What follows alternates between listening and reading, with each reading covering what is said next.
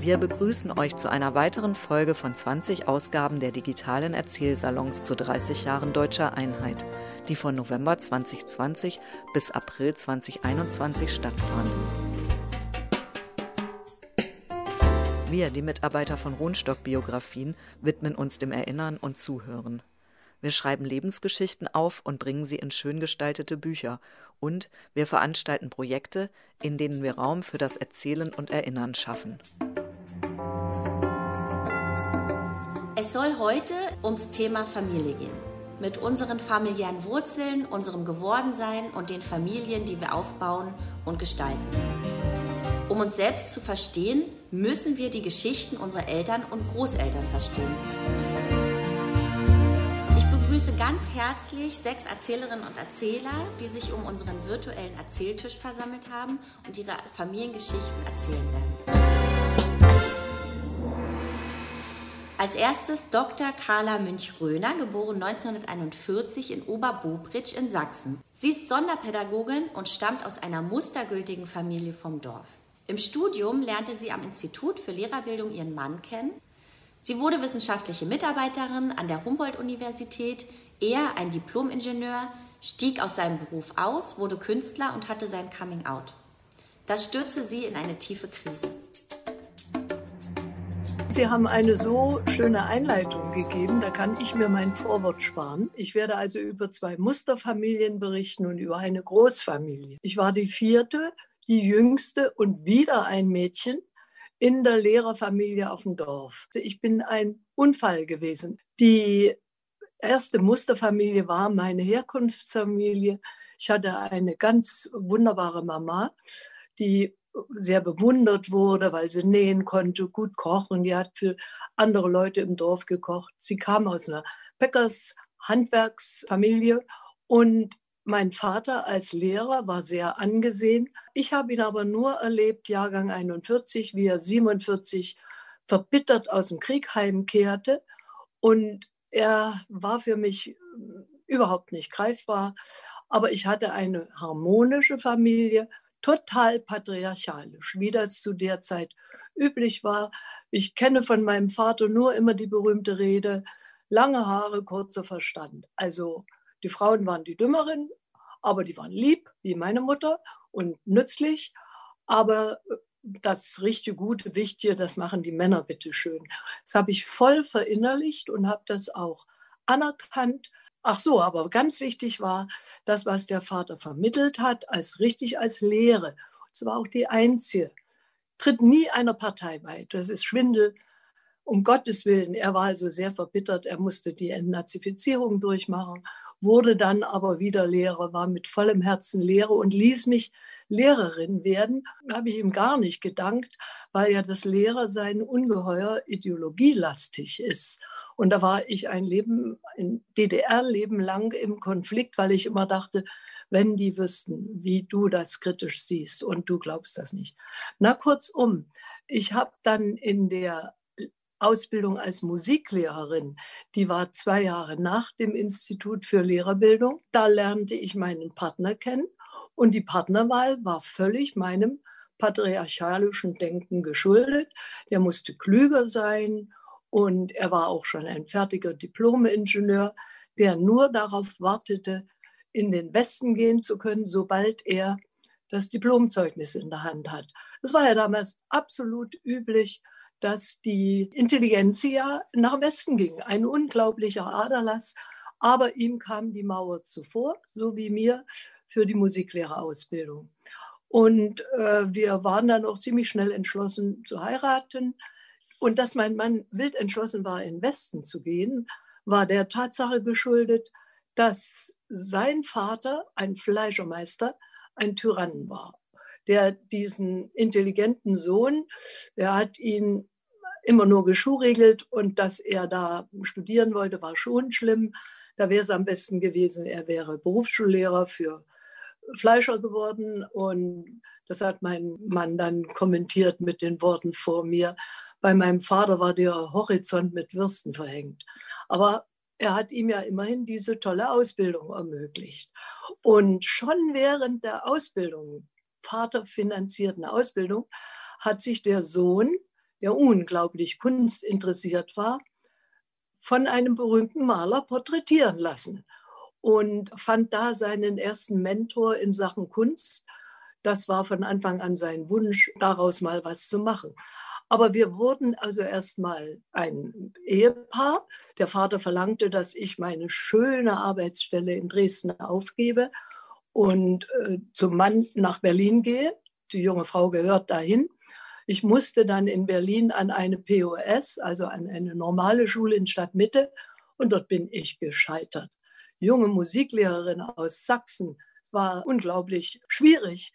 Und ich flüchtete ins Kinderkriegen. Das war eigentlich nicht so gewollt, aber ich bekam das erste Kind und hinterher gleich noch das zweite. So war ich fast drei Jahre zu Hause, aber dann musste ich wieder zu Margot Honecker und versuchte es wieder an der POS, an einer anderen. Ähnlicher Zustand, 22 äh, Stunden Musik, also 22 verschiedene Klassen, ein Chor. Das war äh, schlimm. Während ich an der Sprachheilschule in Dresden ausgesprochen erfolgreich gewesen war. So marschierte ich dann mit einer kaputten Stimme, so wie ich sie jetzt schon wieder habe, ach, viel, viel schlechter. Ging ich zur Bezirkssprachheilschule und äußerte meinen Wunsch.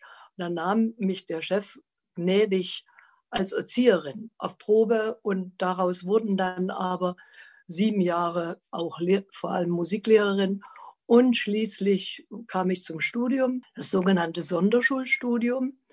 Und in dieser Zeit an der Sprachschule, da entwickelten wir uns absolut zur Musterfamilie. Also der Mann hatte äh, seine Arbeit im Ministerium, ich meine Sprachheilschule und nachmittags die Kinder. Und da entwickelte ich mich zur Musikschulmutti. Sie kennen bestimmt den Begriff Eislaufmutti und so eine war ich für die Musikschulen. Meine Kinder lernten Instrumente, ich begleitete sie. Und der Vater arbeitete an seiner Kunst nachts.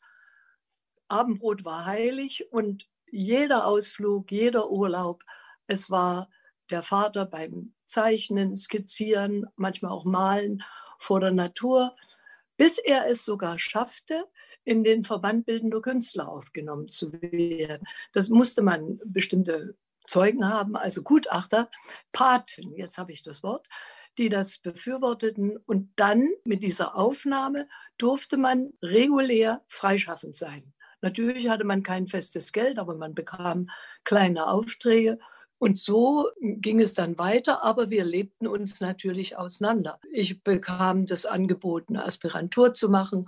Als ich Nein sagte, ich muss jetzt Geld verdienen alleine, bekam ich ein Jahr später sogar eine wissenschaftliche Mitarbeiterstelle. Das ging alles ganz gut, bis mir eines Tages mein Mann im Urlaub auf Hittensee, wo wir regelmäßig waren, sehr, sehr hart erarbeitet, diesen Urlaubsplatz, schlug er mir vor, also meine ganzen Atelierbemühungen, das ist ja nichts. Ich wäre bereit, ich habe mir überlegt, am besten wir lassen uns scheiden, dann kann ich als Künstler versorgt werden.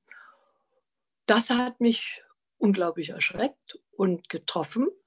Und nach sechs Wochen Bedenkzeit, als wieder mal so ein Schweigeterror ausbrach, der stand immer an, wenn ihm etwas nicht gefallen hat in der Familie. Diskutiert wurde nicht, sondern Konflikte wurden mit Schweigeterror ausgelebt. Da habe ich dann vor einer Kur, die ich damals schon nötig hatte mit meinem Hals und meiner Stimme, da füllte ich die Scheidungsunterlagen aus. Und da will ich als Markierung für Ostdeutschland, DDR, äh, schildern, im Sommer der Vorschlag. Anfang Oktober habe ich den, die Formulare ausgefüllt. Ende Oktober hatte er die ganze Begründung fertig. Da ging es dann in, ans Gericht und am 5. Dezember waren wir geschieden.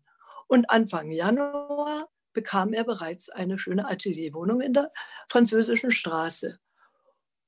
Da waren natürlich die Netzwerke im Gange, die er schon längst aktiviert hatte er hatte sich angewöhnt, immer abends, man muss ja raus, man kann ja nicht den ganzen Tag drin bleiben. Und dann ging er eben immer nachts raus, aber ich war total ahnungslos. Man muss wissen, Homosexualität war überhaupt kein Thema. Im Westen war es bis vor kurzem noch verboten, strafwürdig. Und in der DDR gab es dann schon erste Anklänge, aber ich war völlig ahnungslos. ich hatte nur das Gefühl, also wenn er dir das vorschlägt, dann ist es auch weiter ein Böse. So, ich hatte dann Glück im Beruf. Äh, mein Promotionsthema befasste sich mit rhythmisch-musikalischer Erziehung.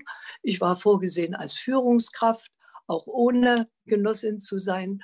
Und da wurde ich nach Prag entsandt zum Forschungsstudium. Dort erreichte mich dann der Brief von ihm, vom Ehemann, vom Ex-Mann war es ja dann, wollen wir nicht wieder heiraten. Wir hatten uns das versprochen, auch als Absicherung und auch vor der Öffentlichkeit. Alle waren ja schockiert. Diese Musterfamilie, wo die Kinder so gut gerieten, das konnten die nicht fassen. Nur die besten Freunde, die sagten zu mir, da ist doch ein Trick dabei. Und äh, der Trick war eben der, dass wir uns wieder heiraten wollten.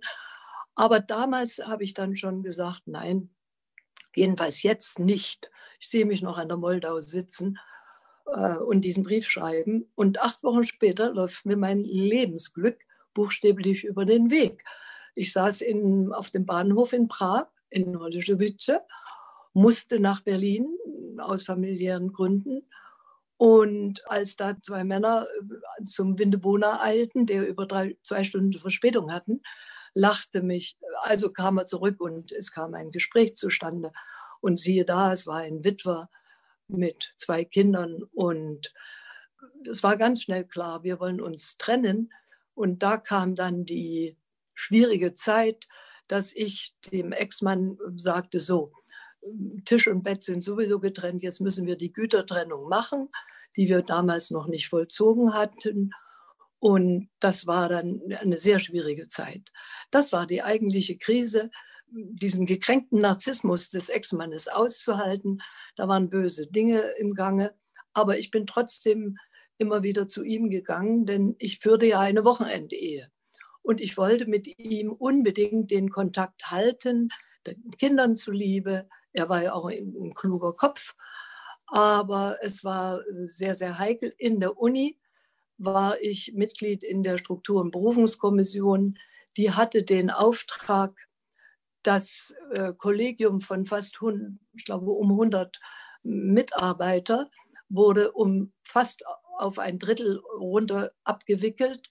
Aber wir durften bleiben, weil unsere Sektion Kommunikationswissenschaft und Rehabilitationspädagogik, die blieb als einzige pädagogische Sektion erhalten und die Parallelsektion an der Freien Universität wurde abgewickelt, weil wir ein Professoren-Ehepaar an der Spitze hatten, meine Doktormutter und der Chef, die sehr, sehr äh, guten internationalen Ruf erarbeitet hatten. Also hatten wir wahnsinnige Zeiten, die 90er Jahre, die ersten. Mein Mann, der Chefdirigent an der Staatsoperette Dresden war, die immer ausverkauft waren, immer voll das Haus die spielten nach dem Mauerfall plötzlich vor leerem Haus. Die Leute hatten anderes zu tun. Die hatten ganz, ganz schwere Jahre. Er hat es dann auch gesundheitlich gebüßt. Äh, 95 bekam er Absancen und das kann sich einer leisten, der am Schreibtisch sitzt. Aber Absancen, ein Dirigent, das ist die Hölle. Und da hat er dann um seine Entlassung gebeten, wurde arbeitslos, aber das war das Beste, was uns passieren konnte. Er konnte mich dann unterstützen ab 96 und vor allem, er konnte zu seiner Berliner Tochter äh, engeren Kontakt aufbauen. Das war sehr, sehr unterentwickelt eigentlich. Er hatte Sohn und Tochter und es kamen für uns wirklich bessere Zeiten. Also wir konnten ziemlich viel Familienfeste feiern wo wir dann meine Kinder, seine Kinder mit den Angehörigen zusammenführten. Die Tochter, äh, dieser Kontakt, ihr Mann ist ebenfalls ein Profimusiker. Es kam sogar zu Familienkonzerten, sogar zwei öffentliche Konzerte. Vor allem war die Tochter dann eine ganz große Hilfe für meinen Mann, als er schwerere gesundheitliche Probleme bekam. Das war ganz wunderbar. Er ist voriges Jahr verstorben und seitdem weiß ich die Hilfe dieser neuen großen Familie unglaublich zu schätzen. Auf der einen Seite habe ich neun Urenkel, nein, acht, neun ist unterwegs, sechs Enkel, vier Kinder und es harmoniert, eben weil sie beruflich sehr nahe sind. Und das, was ich am Anfang sagen wollte, Ost-West-Blickpunkt, die Familie ist ja im Osten wie im Westen ganz ungeheuer wichtig. Ich habe lediglich einen großen Unterschied gespürt. Der Sohn meines Glücksmannes, der ging, nachdem er wusste, der Vater, äh, der seine tolle Frau verloren hatte, der ist jetzt wieder gut versorgt. Und da ging der Sohn nach, nach dem Westen in sein geliebtes Amerika und er nahm eine Prinzessin, eine richtige feine Westprinzessin als Ehefrau. Und die gestand mir dann mal bei einer unserer vielen Amerika-Besuche, Carla, ich bin mit der Überzeugung aufgewachsen, Frauen sind das bessere Geschlecht und die Männer sind dafür da, dass sie den Frauen das Leben schön machen. Das hatte sie zu Hause so erlebt. Die Mutter hat ihnen ein wunderschönes Zuhause geboten, war natürlich immer nur Hausfrau. Und das ging auf die Dauer nicht gut. Nach zehn Jahren ging diese Ehe leider kaputt.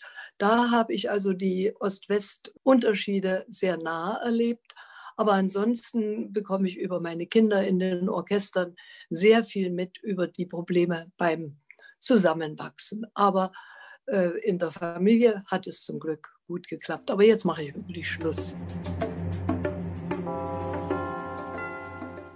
Karl Hofmeister, geboren 1953 in West-Berlin, ist emeritierter Lehrer. Als sein Vater und seine Mutter sich kennenlernten, hatten beide bereits drei Kinder mit früheren Ehepartnern, die beide im Krieg gestorben waren. Die Mutter starb, als Herr Hofmeister 14 war. Der Vater war schon gestorben, als sie sieben Jahre alt wurden. Aber sein Vater blieb eine Lehrstelle, die er sein ganzes Leben zu füllen versuchte. Ich bin, wie ja schon gesagt wurde, in Westberlin geboren und lebe immer da, schon seit meiner Geburt, seit 1952. Und bin deshalb hier äh, quasi ja, Gegengewicht zu den Ostbiografien oder eine Ergänzung, wie auch immer.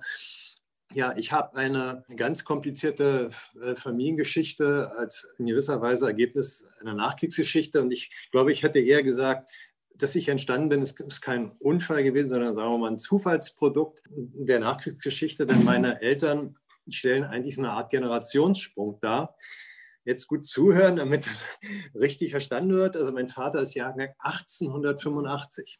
Das heißt, er war 67 Jahre alt, als ich geboren wurde, ähm, hatte bereits drei sehr erwachsene äh, Söhne, also Jahrgang 1911 bis 1914 oder so. Die hätten also meine Großväter sein können. Meine Mutter ist Jahrgang 1914, Beginn des Ersten Weltkriegs und war eben äh, 28 Jahre jünger als mein Vater die haben natürlich zusammen, meine Mutter hatte drei Kinder, die hatten zusammen also schon sechs Kinder und man kann sich denken, äh, ich konnte nie darüber reden, weil ich zu klein war, als mein Vater starb 1960. Hm, die wollten bestimmt nicht noch ein Kind haben. Insofern denke ich, ich war ein Zufallsprodukt. Ja. So, und das hatte natürlich die Konsequenz, dass man im Grunde seinen Vater nicht so richtig kannte. Mein Vater äh, war äh, Gärtner und ich erzähle es mal chronologischer ein bisschen, damit man so die, die, diesen Generationssprung, den Wahnsinnigen, der, der unter anderem bedeutet, dass ich heute noch äh, drei, vier Nichten habe, die äh, fast so alt sind wie ich. Da sind 30 Jahre irgendwie dazwischen, äh, zwischen diesen Generationsfolgen. Also mein Vater war äh, geprägt durch zwei Kriege, durch zwei Weltkriege. Er war 1915 Soldat geworden, mit 30 Jahren dementsprechend im Ersten Weltkrieg, ist äh, 1917 in Frankreich äh, als Kriegsgefangener äh, festgenommen worden und hat dann eben erst 1920 in Berlin angefangen, seine als Gärtnerlehrling äh, war er vorher schon, sich selber eine Gärtnerei aufzubauen, also im damaligen Berlin-Steglitz oder Lichterfelde, also Westberlin. Und hat dann in den 20er oder 30er Jahren noch hinzugekommen ein Grundstück in Teltow, südlich von Berlin, also in der früheren DDR. Und das Schicksal hat es dann mit sich gebracht, dass er äh, im Zweiten Weltkrieg selber in seinem Gartenbaubetrieb in Teltow circa 15 französische Kriegsgefangene gestellt bekommen hat. Also es ist ein merkwürdiger Dreh der Geschichte, dass er Kriegsgefangener in Frankreich war, drei Jahre lang, hat dadurch wahrscheinlich den Krieg auch nur überlebt, dass er schnell gefangen genommen wurde in diesem fürchterlichen Krieg. Und 20 Jahre später kriegt er wiederum französische Kriegsgefangene äh, in seinem Betrieb. Ne? Also weil keine Arbeiter mehr da waren, weil die deutschen Arbeiter im Krieg waren. Es hat für mich später eine Bedeutung gehabt, weil ich, ohne dass ich wusste, dass mein Vater überhaupt eine Beziehung zu Frankreich hatte, ich wusste das gar nicht, äh, habe ich erst in den letzten, weiß ich, Jahren irgendwie durch Recherchen erfahren, dass er in Frankreich Kriegs, im Krieg war und, und, und dass er Kriegsgefangene hatte in seinem Gartenbaubetrieb. Da habe ich selber recherchiert. Und ich habe aber seit den 60er Jahren, seitdem ich äh, in der Schule war, also auf dem Gymnasium, äh, eine Beziehung zu Frankreich entwickelt, zur französischen Sprache. Und ohne zu wissen, dass mein Vater da einen Dreh zu hatte. Ne? Und das, der einzige Zusammenhang zwischen meinem Vater war, dass meine Mutter genauso wie mein Vater eine ganz geringe Bildung hatte. Ich komme also aus sehr bildungsfernen Verhältnissen dass meine Mutter mir gesagt hat, 1965 muss das gewesen sein, im Dreh, als ich aufs Gymnasium kam, Junge, ich kann auch ein bisschen Französisch und sagte Eng de door quatre cinq six. also sind die Zahlen von 1 bis 6 Französisch, ne, so in, eingedeutscht.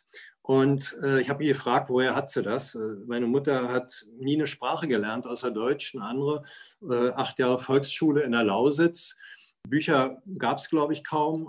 Meine Mutter hat später als ich älter war, habe ich gesehen, dass er Arztromane liest, Groschenromane. Ne?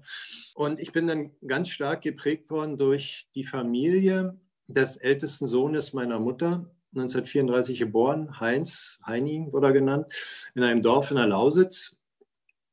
Hat der gelebt. Meine anderen beiden Geschwister mütterlicherseits, die sind dann schon 1900, Anfang der Mitte der 50er Jahre nach Westberlin gezogen zu meiner Mutter. Und meine Mutter und mein Vater haben sich zusammengetan 1900 50, 51, sag mal, zusammengetan, weil sie gar nicht, glaube ich, heiraten wollten. Äh, sie wollten sich bloß gegenseitig unterstützen. Mein Vater hatte seine Frau verloren 1949, meine Mutter hatte ihren Mann. Jetzt kommt die Verbindung zu der jungen Frau Adel Ayayev.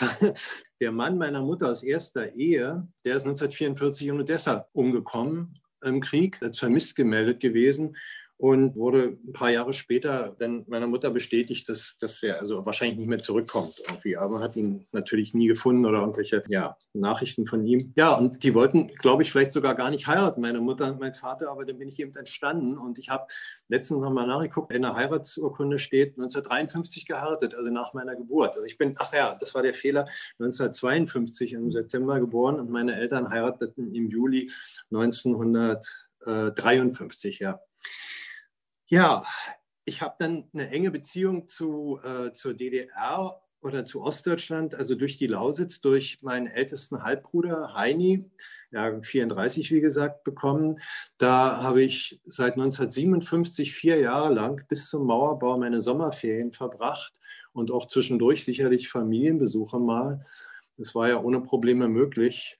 Und ich habe da irgendwie ein Gefühl bekommen, was ich bis heute in mir drin trage, was, was das Leben auf dem Dorf betrifft und was das Leben ja in der DDR in gewisser Weise auch betrifft, weil das war mir später als Kind natürlich gar nicht bewusst. Ich habe das einfach bloß so angenehm empfunden. Ich bin da aufgenommen worden von meinem Onkel und von meinem Halbbruder und war ein Teil der Familie irgendwie. Konnte dann da sein, habe das toll gefunden, wie in Pionierlagern da in, im Wald, die da äh, Indianerzelte aufgebaut hatten und so. Da habe ich zwar nicht teilgenommen, aber habe das alles toll gefunden und fand das schön, wie, wie die da lebten auf dem Dorf. Vielleicht besser sogar als in Berlin. In Berlin hatte mein Vater ja bis 1960 eine Gärtnerei, also in, im, im Bezirk Britz, also irgendwie so ein gepachtetes Stück Land, eine riesen Baumschule, ein riesen, ein riesen Gebiet mit Erdbeerfeldern und allem Möglichen. Das war für mich eigentlich eine schöne Zeit. Und dann kam der große Bruch, wie es in vielen Familien ja oft ist.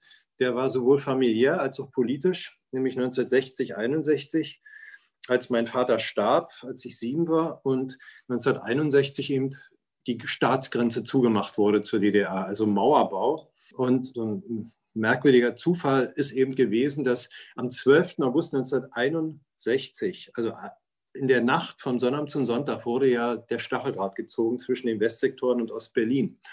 Die Grenze war also zu und mein Onkel hat mich aus dem Lausitzdorf da in Weissack, den, den Ort gibt es heute nicht mehr, der ist abgebaggert, der hat mich zurückgebracht am Sonnabend und wollte am nächsten Tag zurückfahren und ist er auch, aber in der Nacht wurde die Grenze zugemacht.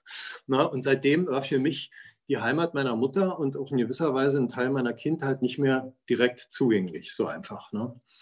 Und das war ein Riesenbruch für mich. Ich Ich hatte meinen Vater verloren kurz vorher, was also im Laufe meines Lebens immer wieder ich als irgendwie eine Leerstelle empfunden habe, weil meine Mutter für mich nicht ein Ersatz in dem Sinne sein konnte, dass sie mir irgendeine Orientierung geben konnte. Sie war eine ganz liebe Mutter bestimmt, aber ich habe das später dann gemerkt, dass sie eben die, ja nicht direkt einsam war, aber ich habe mich verantwortlich für meine Mutter gefühlt als Kind. Ja, wir lebten ja alleine. Also war zwar meine Geschwister lebten auch in der Nähe, aber ich habe eben gesehen, dass meine Mutter durchaus darunter litt. Ne? Und das war natürlich irgendwie eine Überforderung. Als Kind kann man nicht eine Mutter sozusagen an die Hand nehmen und sie durchs Leben führen.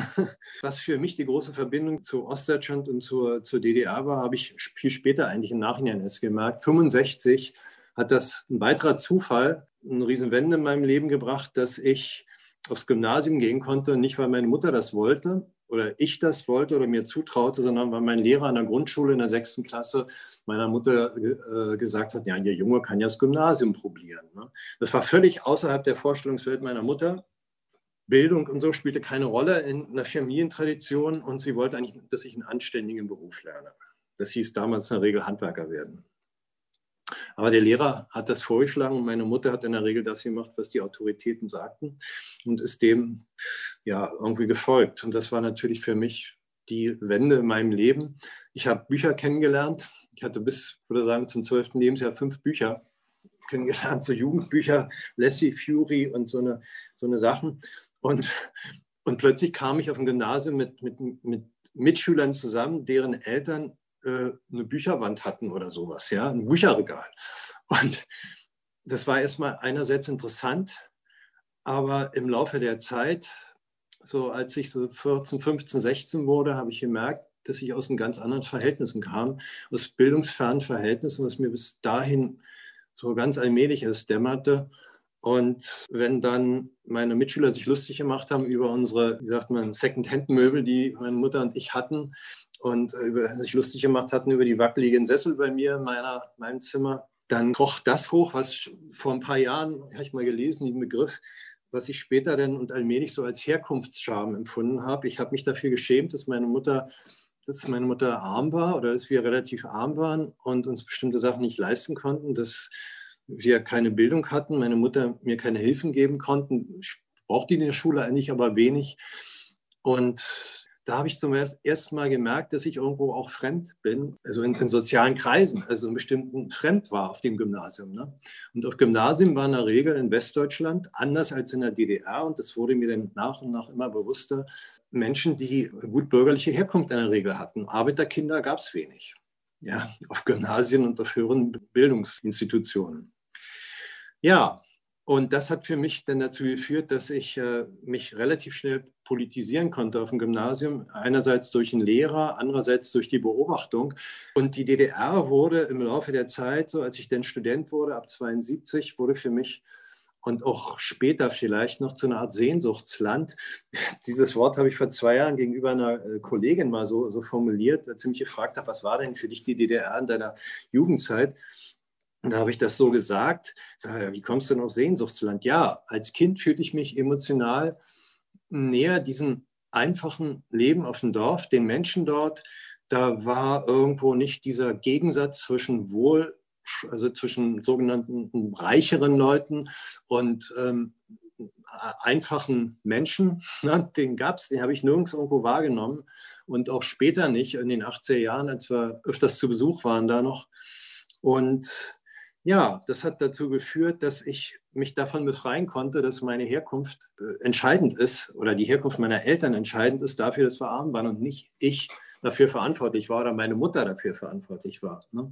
dass man aus solchen Verhältnissen kam. Das war für mich wie eine innere Befreiung. Seitdem bin ich politisch aktiv gewesen, bin sogar in den 70er Jahren, also als Student, in die SED West-Berlin eingetreten also SIW hieß das äh, damals, war natürlich eine Hochzeit der Studentenbewegung damals in, in, in Westberlin. Das hat mich natürlich alles gepackt. Meine erste Demo hatte ich 68 gegen den Einmarsch der Sowjetunion äh, in, in der Tschechoslowakei. Ja, bin seitdem einfach ein politisch denkender Mensch und kann eigentlich das individuelle Leben von einzelnen Menschen nie trennen von den Verhältnissen, in denen man so lebt. Ne? Das hat sich natürlich bis heute gehalten. So, jetzt mache ich es mal kurz, aber die Zeit verrennt. Ja, ich bin 76 übrigens wieder aus der SEW ausgetreten nach vier Jahren, also als Biermann ausgebürgert wurde und habe einfach gemerkt, dass in dieser Partei, wie natürlich auch in allen anderen kommunistischen Parteien im Ostblock, ähm, eine Demokratisierung im Inneren nicht möglich war und, und nach außen eben natürlich auch nicht. Und dieser innere Bezug zu Ostdeutschland, auch zur früheren DDR, der ist immer geblieben, obwohl ich natürlich gesehen habe, es ist eine, Diktatur, ein unfreies Land und so weiter. Ne? Aber ähm, ich habe natürlich auch die Menschen gesehen. Das konnte ich schon immer unterscheiden. Die Menschen, wie sie da leben, ihr Leben dort versuchen zu leben unter diesen Bedingungen und, und wie der Staat war. Ne? Das konnte ich immer unterscheiden eigentlich. 1980 habe ich dann mit ganz schnell Familie versucht, nicht schnell, sondern mit, mit großem inneren Bedürfnis eine Familie gegründet. Das hieß aber in den 80er Jahren, ich war Lehrer dann irgendwann, ausgebildet, aber sechs Jahre als Lehrer arbeitslos. Das gab es in Westdeutschland, Westberlin.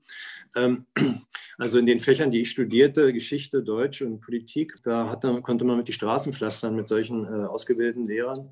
Hab dann, bin Taxi gefahren oder war als ABM-Kraft, äh, als Historiker tätig, immer nur ein Jahr und wusste von Jahr zu Jahr nicht, wie geht es weiter, um vier Personen dann irgendwie zu ernähren, weil meine Frau meistens auch in dieser Zeit arbeitslos war. Also das war schon eine schwierige Zeit, bis 1990 dann wiederum eine Riesenwende kam, einerseits politisch, wie wir ja alle wissen, 89, 90. Und ich habe dann einen Job bekommen, feste Stelle als Lehrer noch mit 37. Ne? ja, und äh, dann diese ganze Wendezeit bis heute, ähm, die war für mich eine Zeit gewesen. Manchmal habe ich es nicht kapiert, bis vor fünf Jahren vielleicht, so habe ich langsam angefangen zu realisieren, dass beide deutsche Staaten vereinigt sind. Ja, ich habe es natürlich jeden Tag in der Schule erlebt. Mein Schulleiter war jemand aus Ostberlin seit 2007 oder die ganze halbe Schulleitung war aus Ostberlin. Das ist selten gewesen, dass äh, Lehrer aus Ostberlin, also aus der früheren DDR, in höhere Funktionen an der Westschule kamen, in Westberlin, ne, also in Neukölln, wo ich Lehrer war ich habe so viele interessante Leute kennengelernt äh, in diesen 30 Jahren, sowohl beruflich, Kollegen, äh, als auch eben privat bis heute. Und das dehnt sich immer mehr aus. Gerade in diesem Jahr wieder ganz viele Leute in Mecklenburg-Vorpommern und aus bestimmten Regionen, also die einfach früher DDR waren, kennengelernt. Und ja, ganz viele neue Kontakte. Und das finde ich das Spannende. Und deswegen finde ich so ein, so, ein, so ein Format oder sowas ähnliches wie hier, diese Erzählsalons, wo man sich über die eigenen Biografien und Lebensläufe erzählt, ungeheuer wichtig, weil wir alle wissen, wie sehr man aneinander vorbeiredet heutzutage. Und das beschäftigt mich ungeheuer. Also zwischen Menschen, die eine Ostbiografie haben und Menschen, die eine Westbiografie haben. Ne? Und deswegen finde ich sowas ungeheuer wichtig, was hier Kathrin Rohnstock und Familie sozusagen und andere noch probieren. Die nächste ist Käthe Rolle. Geboren 1948 in Aschersleben, arbeitete bis zur Rente bei der Jugendhilfe in Rudolstadt. Ihr Vater verstarb 1960 und sie wuchs allein bei ihrer kranken Mutter auf. Nach einem Umweg als Kindergärtnerin absolvierte sie 1978 eine Ausbildung zur Jugendfürsorgerin und war anschließend zuständig für Kinder, die Hilfe brauchten, bis hin zur Adoptionsvermittlung und Vormundschaften. Sie erlebte im Jugendamt, wie die Wende die Familien mit voller Wucht traf und wie sich Arbeitslosigkeit und Perspektivlosigkeit der Eltern auf die Kinder auswirken. Biografien haben mich schon seit meiner Jugend sehr interessiert. Ich bin 72 Jahre alt und äh, bin ein Jahr vor Gründung der DDR geboren. In Sachsen-Anhalt, das wurde anmoderiert. Und als ich äh, zwei Jahre alt war, verzog meine Mutter nach Rudolstadt zu meinem Vater. Mein Vater war mit seiner Familie ausgebombt und er hatte dann eine notdürftige Unterbringung für uns geschaffen und so konnte der Umzug erfolgen. Meine Eltern waren zum Zeitpunkt äh, meiner Geburt schon ziemlich alt und vom Krieg gezeichnet. Aber dennoch haben sie es geschafft, mit viel Kraft und Mühe ein Haus zu bauen, ein einfaches kleines Haus, in dem äh, heute noch mein Mann und ich wohnen. Als ich zwölf Jahre alt war, verstarb 1960 mein Vater. Äh, meine Mutter und ich mussten die Fertigstellung des Hauses noch bewältigen unter den schwierigsten finanziellen Voraussetzungen. Meine Mutter, es wurde anmoderiert, sie war krank. Äh, ja, so kann man es nicht direkt sagen, aber sie war auch kaputt. Das trifft es besser. Und äh, sie war als Arztsekretärin tätig und verdiente, und das muss man sich mal überlegen, im Monat 312 Mark. Sie bekam keine Witwenrente. Das war zum damaligen in Zeit in der DDR überhaupt nicht üblich. Das gab es einfach nicht. Die wurde erst viel später eingeführt. Und ich bekam 56 Mark Halbwaisenrente. Und das war eine schwere Zeit für uns beide. Und es war verständlicherweise der Wunsch meiner Mutter, dass ich so schnell wie möglich auf eigene Füßen stehe. Und so habe ich dann eine schnelle Ausbildung gemacht, zehn Jahre Schule und dann zwei Jahre äh, Kindergärtnerin gelernt. Und äh, zuvor hatte ich mich aber erkundigt, ob ich den Abschluss als Kindergärtnerin, das war zu DDR-Zeit ein Studium, ich muss mich korrigieren, ob ich da die Voraussetzung dafür biete, einmal ein Studium als Jugendfürsorgerin aufzunehmen. Und das war möglich. Und so äh, habe ich also äh, in Gotha die Ausbildung äh, absolviert. Und als ich dann 18 Jahre alt war, habe ich mich gleich in der Abteilung Volksbildung beim Rat des Kreises gemeldet und habe gesagt, so, ich möchte jetzt in der, in dem Referat Jugendhilfe, so hieß es, arbeiten. Ja, das ging natürlich nicht, weil ich diese Voraussetzungen, das heißt Voraussetzungen, nicht mitbrachte. Die waren, ich war kirchlich gebunden, das war schon mal ein Grund, dass ich da nicht arbeiten konnte. Ich war nicht Mitglied der äh, SED, der Führenden Partei der Arbeiterklasse. Und ich hatte Westverwandtschaft. Das ging nun überhaupt nicht. Also diese Worte des Schulrates trafen mich wie ein Blitz. Und ich war so enttäuscht. Und ja, dann wurde mir aber gesagt, naja, Sie können aber ehrenamtlich äh, tätig sein. Wenn Sie so gerne Jugendversorgerin werden wollen, dann können Sie das auch ehrenamtlich tun als Jugendhelfer. Ich habe das Angebot angenommen, weil ich ja nun wirklich mich für die Interessen Jugendlicher einsetzen wollte und habe zehn Jahre ehrenamtlich in meinem Wohngebiet als Jugendhelferin gearbeitet. Äh, während dieser zehn Jahre habe ich dann geheiratet, 1968. Mein Mann, er ist Revierförster gewesen und 1971 wurde unser Sohn geboren. Als unser Sohn zwei Jahre alt war, ja, da traf mich doch ein schwerer Schicksalsschlag. Ich bekam mit 25 Jahren Lymphdrüsenkrebs und den konnte ich aber besiegen, Gott sei Dank. Und dann kam äh, mir der Zufall zur Hilfe. Eine Kollegin aus dem Referat Jugendhilfe suchte für sich eine Vertretung, weil sie längere Zeit wegen Krankheit ausfiel. Und da hatte sie mich vorgeschlagen, weil ich ja mit der Materie doch als Jugendhelferin vertraut war und vorübergehend musste das doch möglich sein. Ja, das hat dann auch geklappt, obwohl man mich nicht gern wollte, aber man hat mich notgedrungenermaßen eingestellt und als die Kollegin dann nach geraumer Zeit wiederkam, konnte ich bleiben, weil sich mein damaliger Chef sehr für mich eingesetzt hat. Und ich konnte dann auch noch die Ausbildung zur Jugendfürsorgerin machen. Heute kann ich also äh, auf 40 Jahre Arbeit in der Jugendhilfe zurückblicken. 30 Jahre hauptberuflich und 10 Jahre Ehrenamt. Ja, wie habe ich nun die Wende im Jugendamt oder im Referat Jugendhilfe erlebt?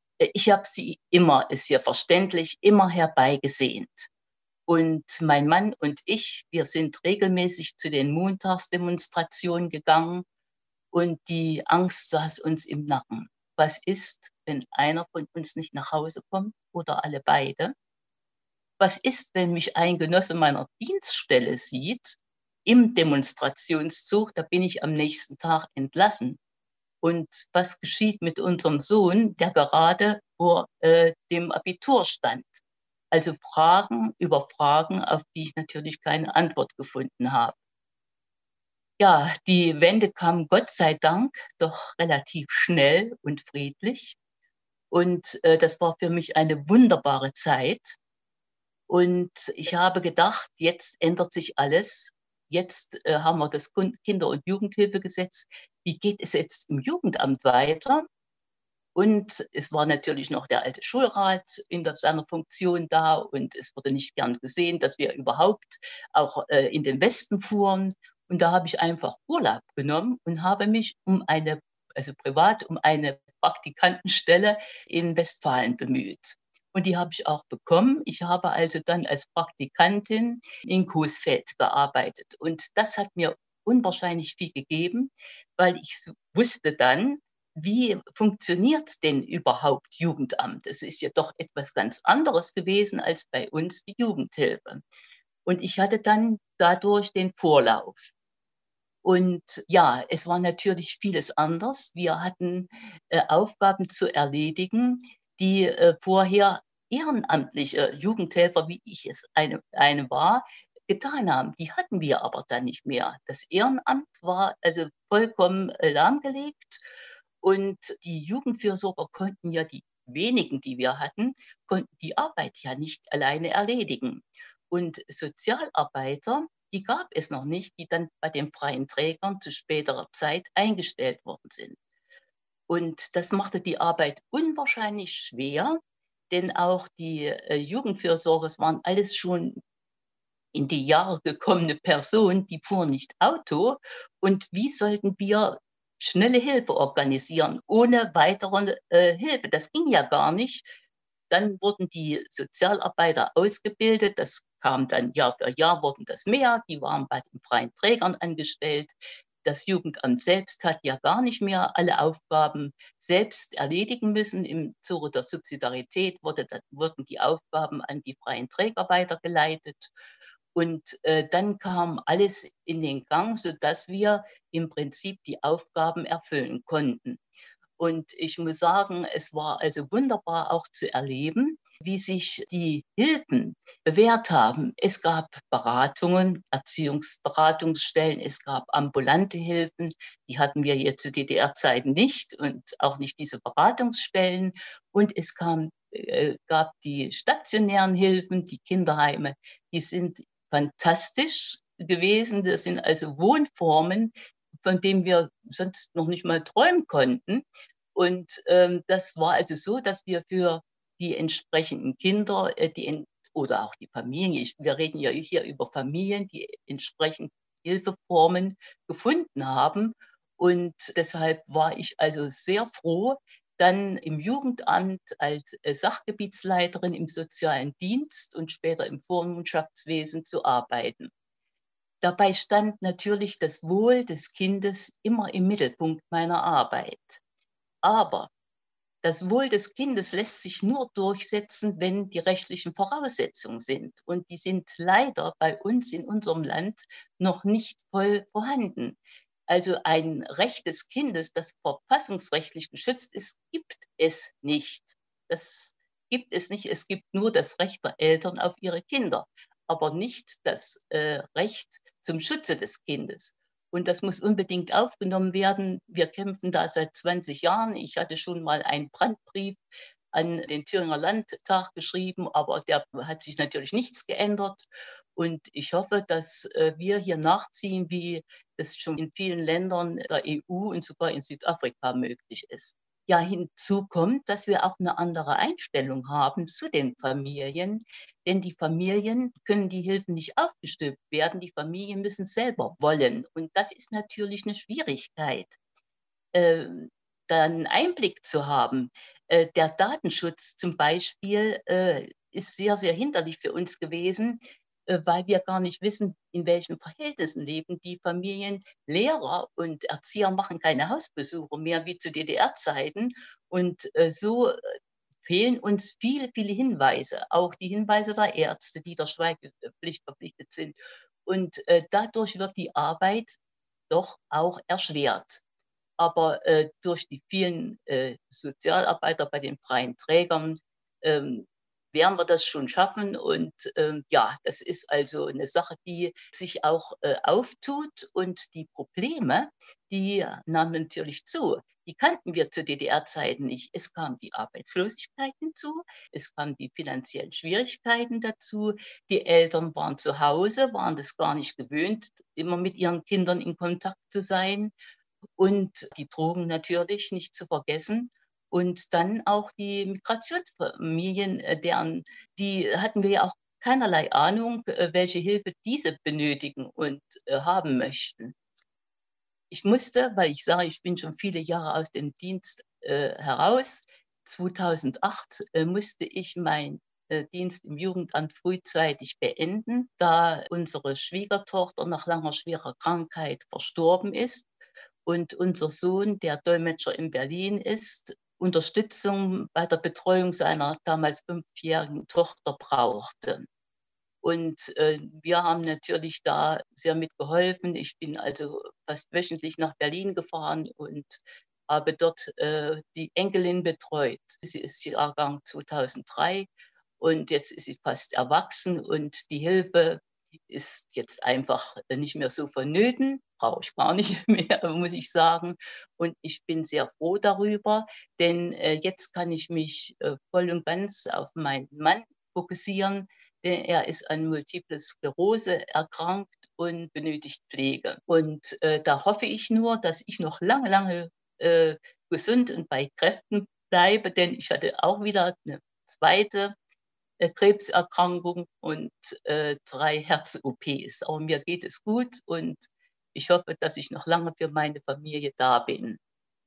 Ich möchte auch mein Engagement äh, gegenüber äh, benachteiligten Kindern an meine Enkeltochter weitergeben. Und das tun wir gemeinsam. Wir haben ein, ein Roma-Mädchen in Siebenbürgen, das wir unterstützen. Und äh, ja, und ich hoffe, dass also ja meine Einstellung auch an meine Enkeltochter sich überträgt. Und ich möchte enden mit den Worten von äh, meinem Lieblingssänger äh, Reinhard May. Je kaputter die Welt draußen, desto heiler muss sie zu Hause sein. Ich glaube, das ist ein guter Abschluss und gerade in den Zeiten der Pandemie sollten wir uns doch auf diese Dinge konzentrieren.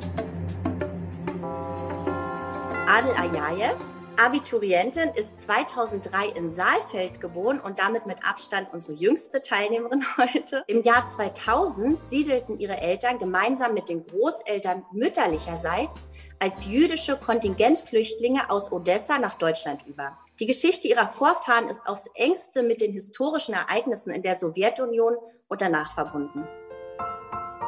Ich bin im Dezember 2003 geboren und bin jetzt dementsprechend zum jetzigen Zeitpunkt 16 Jahre alt. Ich gehe dem normalen Alltag einer 16-Jährigen im Jahr 2020 nach. Ja, meine Familie ist wunderbar. Ich äh, liebe meine Familie sehr. Meine beiden Eltern äh, sind äh, im Jahr 2000 nach Deutschland übergesiedelt, gemeinsam mit meinen Großeltern, die jetzt mit mir und meinen Eltern in Saalfeld leben, allerdings nicht in einem Haus, sondern getrennt in einer eigenen Wohnung.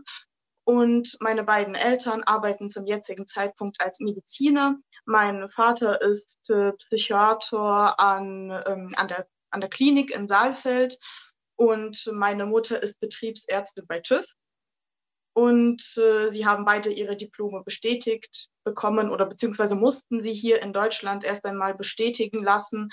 Das war auch sicherlich kein einfacher Prozess, doch nichtsdestotrotz äh, haben sie sich jetzt hier eingelebt und sind sehr glücklich in ihren Berufen und wie es zu dieser Übersiedlung kam und äh, ja generell wie sich die Umstände entwickelt haben, so dass es dazu kam, dass meine Familie letztendlich in Saalfeld gelandet ist. Darüber meine Familiengeschichte, die Ausführung meiner Familiengeschichte. Ich fange am besten chronologisch mit meinem Urgroßvater väterlicherseits an. Mein Urgroßvater väterlicherseits ist im Jahr 1923 in der Wolga-Region geboren. Das ist im Südosten von Russland. Dementsprechend stammt er aus einfachen Verhältnissen. Seine Eltern waren Bauern und es ist ihm dank den Errungenschaften der russischen Revolution, wie er es sehr gerne bezeichnete, möglich gewesen, eine exzellente Schulbildung erhalten. Und seine Noten waren so herausragend, dass er im Jahr 1940 an der Militärmedizinischen Akademie in Leningrad aufgenommen wurde, im Alter von 17, knapp 18 Jahren. Im Jahr 1941 just als das Land äh, vom ja, großen Vaterländischen Krieg erschüttert wurde, vom, vom Beginn des großen Vaterländischen Krieges erschüttert wurde, wurde mein Opa als Kursant, also als Ausbildende, als Student der Militärmedizinischen Akademie an die Front berufen und er kämpfte in den Jahren 1941 bis 1945 an der Leningrader Front, war an der Befreiung Leningrads von der deutschen Blockade beteiligt. Nach dem Krieg war er noch einige Zeit als Militärmediziner ähm, tätig. Er arbeitete an mehreren Stützpunkten.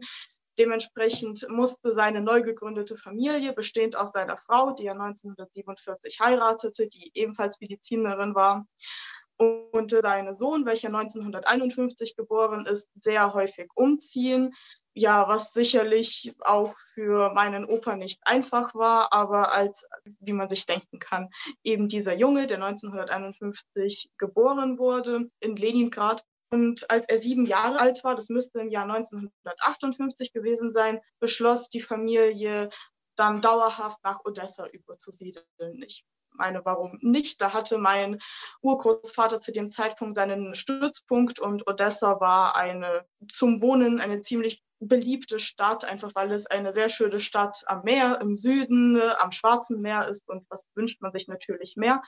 Zu diesem Zeitpunkt trat mein Urgroßvater auch aus der ähm, Armee aus, er trat zurück und äh, bekam eine Stelle an der Universität von Odessa am Lehrstuhl für Anästhesiologie. Genau, in den 60er Jahren schaffte er es dann, einen Doktortitel zu bekommen. Er wurde auch Professor und äh, verstarb leider im Jahr 1976 an einer Herzkrankheit und eine Familienlegende besagt, er verstarbe mit den Worten Lenin, also mit Lenins Namen auf dem Lippen.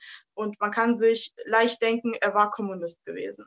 Er war Kommunist und in der Partei, er war ein überzeugter Kommunist eben bis zu seinem Lebensende. Ja, weil es auch die Tatsache zeigt, dass ihm im Todeswahn keine weiteren Gedanken in den Sinn kamen als Lenin, sein größtes Vorbild, sein größter Held der russischen Revolution. Man fragt sich eventuell, wie es dazu kam, dass er Kommunist wurde, aber ich denke, diese Einstellung ist ziemlich leicht nachvollziehen. Ich meine, als Bauerskind hätte er ohne die russische Revolution wahrscheinlich niemals die Möglichkeit gehabt, Professor zu werden, Offizier. Und äh, das war natürlich Perspektiven, die sich für ihn in diesem Zusammenhang öffneten.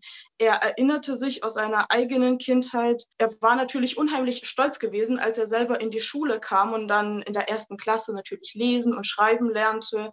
Und das war zum Beispiel eine Sache, die seine Eltern nicht konnten. Seine Eltern waren Bauern und waren bildungsfern gewesen und konnten auch kaum lesen und schreiben. Sie freuten sich natürlich für ihren Sohn umso mehr und besuchten auch selbst als erwachsene Leute mittlerweile schon selbst ähm, eingerichtete Kurse für Grammatik und für Lesekompetenzen, die teilweise abends von denselben Lehrern geführt wurden, die meinen Urgroßvater unterrichtet haben. Das zeigt einfach auch, dass äh, bildungstechnisch da Perspektiven eröffnet wurden, die mein Urgroßvater sehr, sehr zu schätzen wusste. Außerdem war er fest davon überzeugt, dass es die Ideen des Kommunismus waren, die ihm, seinen Kameraden und letztendlich auch stellvertretend dem ganzen Land geholfen haben, den großen Vaterländischen Krieg zu gewinnen und den Faschismus jedenfalls zu besiegen. Er erzählte, dass es ihm wirklich Halt gab zu wissen,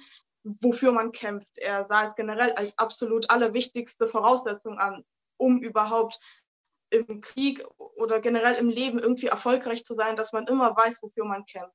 Und für ihn war es eben diese Idee des, des Kommunismus, der er hoffnungslos hingegeben war.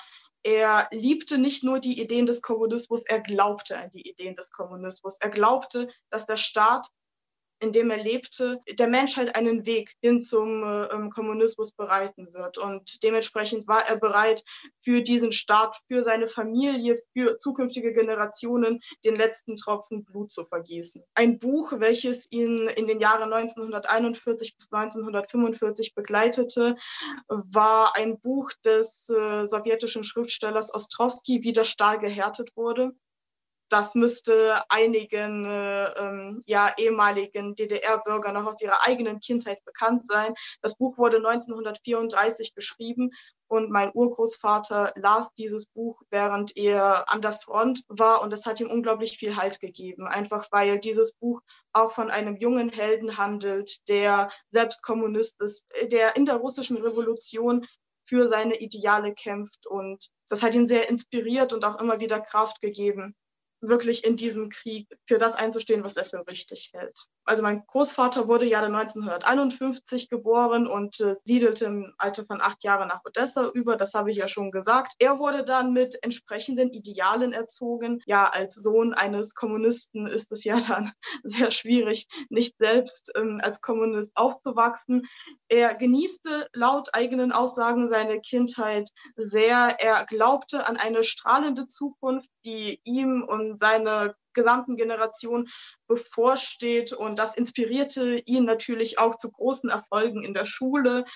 Und äh, er wuchs auch mit diesem Gedanken auf, dass er seinem Land dankbar sein muss für das, was er geboten bekommt und seiner Vätergeneration für alle ihre Erfolge im Krieg. Und das beeinflusste natürlich sein kommunistisches Denken enorm. Auch mein Großvater wurde dann Medizinstudent an der Universität in Odessa und auch äh, er bekam einen Professortitel in den späten 80er Jahren. Er war Kinderarzt, also äh, ja Spezialist für, für Kindermedizin und er spezialisierte sich dann in den Jahren, in denen er am Lehrstuhl tätig war, speziell für Neontologie, also für Neugeborene. Als die Sowjetunion in den Jahren 1991 zusammenstürzte, war das natürlich für unsere gesamte Familie ein sehr großer Schock. Mein Urgroßvater war bis dahin schon verstorben und zum Glück aller, auch wenn das jetzt, auch wenn das jetzt seltsam klingt, aber hätte er den Sturz der Sowjetunion miterlebt, dann wäre er mit, mit einem Schmerzen in seinem Herz gestorben, dass man, dass man vermutlich keinem wünscht. Und dementsprechend, äh, ja, ist man sehr froh, dass er dieses grausame Ende des Staates, den er so sehr verehrte, nicht miterleben konnte.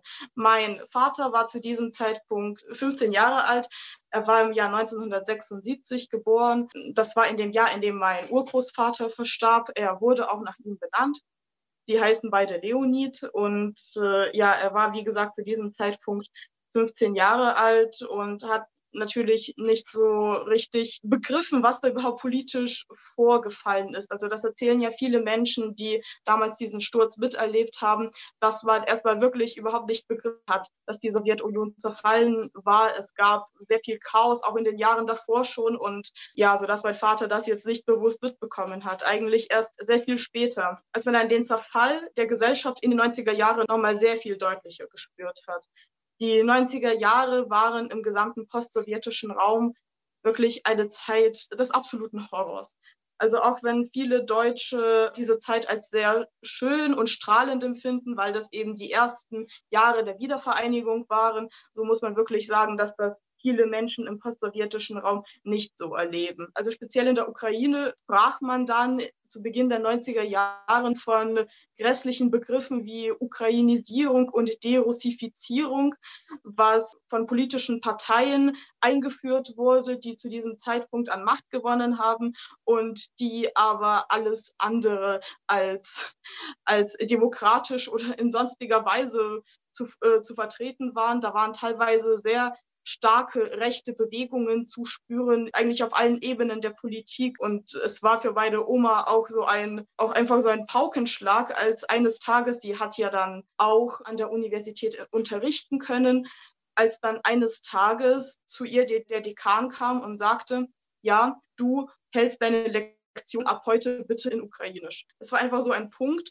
wo dann wirklich deutlich wurde, okay, dieses Land geht in eine Richtung, die man nicht vertreten darf, die man nicht vertreten sollte, die man nicht gutheißen sollte. Meine Eltern, die zu dieser Zeit ja dann auch Studenten geworden sind, haben diese Zeit dann natürlich auch entsprechend miterlebt. Es war sicher überhaupt gar keine einfache Zeit, zumal die Familien meiner beiden Eltern äh, zu diesem Zeitpunkt äh, auch finanzielle Schwierigkeiten hatten aufgrund der Inflation, die ja da nach dem Sturz der Sowjetunion eingesetzt hatte. Viele Ersparungen sind einfach verloren gegangen, wie das in solchen Momenten eben ist. Es, es gab zu Beginn der 90er Jahren tatsächlich Zeiten, da haben meine beiden Großeltern, die ja Professoren an der Universität waren, 20 Dollar im Monat bekommen, was natürlich einfach nur lachhaft ist. Und die einzige Möglichkeit, sich über Wasser zu halten, waren Privatstunden an äh, Studenten für solche Privatstunden hat man dann entsprechend auch mehr als 20 Dollar im Monat kassiert.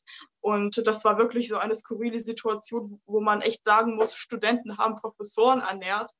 Und, äh, in, und entsprechend war das auch so gewesen, dass man in den 90er Jahren mit sehr viel Geld oder Kontakten an die Universität reinkam. Und deswegen war es schon in der Regel so, dass Studenten da ähm, ja, für die teuren Privatstunden zahlen konnten. Meine Eltern hatten zu der Zeit viele Bekannte, viele Freunde gehabt, die halt auch einfach in einer der zahlreichen kriminellen Gruppierungen tätig waren, weil die 90er Jahre in der Ukraine auch als eine Zeit betrachtet werden, in der, in der ein totales politisches Chaos herrschte, in der niemand mehr so wirklich wusste, welche Partei jetzt da irgendwie, irgendwie Autorität hat, weil alle irgendwie ein bisschen Macht hatten. Grundsätzlich war das aber so, dass, äh, dass zahlreiche Großstädte unter den kriminellen Gruppierungen aufgeteilt waren. Und äh, dementsprechend war es überhaupt keine Seltenheit gewesen, dass zahlreiche Freunde meines Vaters da als junge Menschen, als perspektivlose junge Menschen eintraten